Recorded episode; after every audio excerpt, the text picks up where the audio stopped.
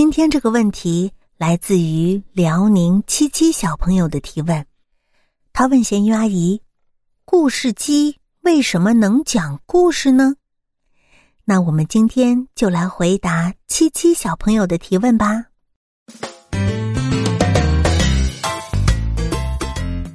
儿童故事机现在非常的受欢迎。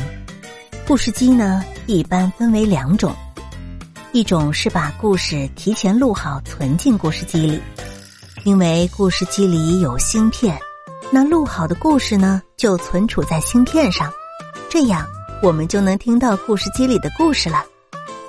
另外一种也是我们现在市面上流行的故事机，叫做智能故事机。又叫 WiFi 故事机或者是 AI 故事机。这种故事机的主要功能就是通过 WiFi 连入互联网，在线播放云端海量的儿童音频。这里的故事机，更准确的来说，其实是一个蓝牙音箱，它本身是不存储故事的，播放的是来源于互联网音频服务提供商合作的音频，比如喜马拉雅。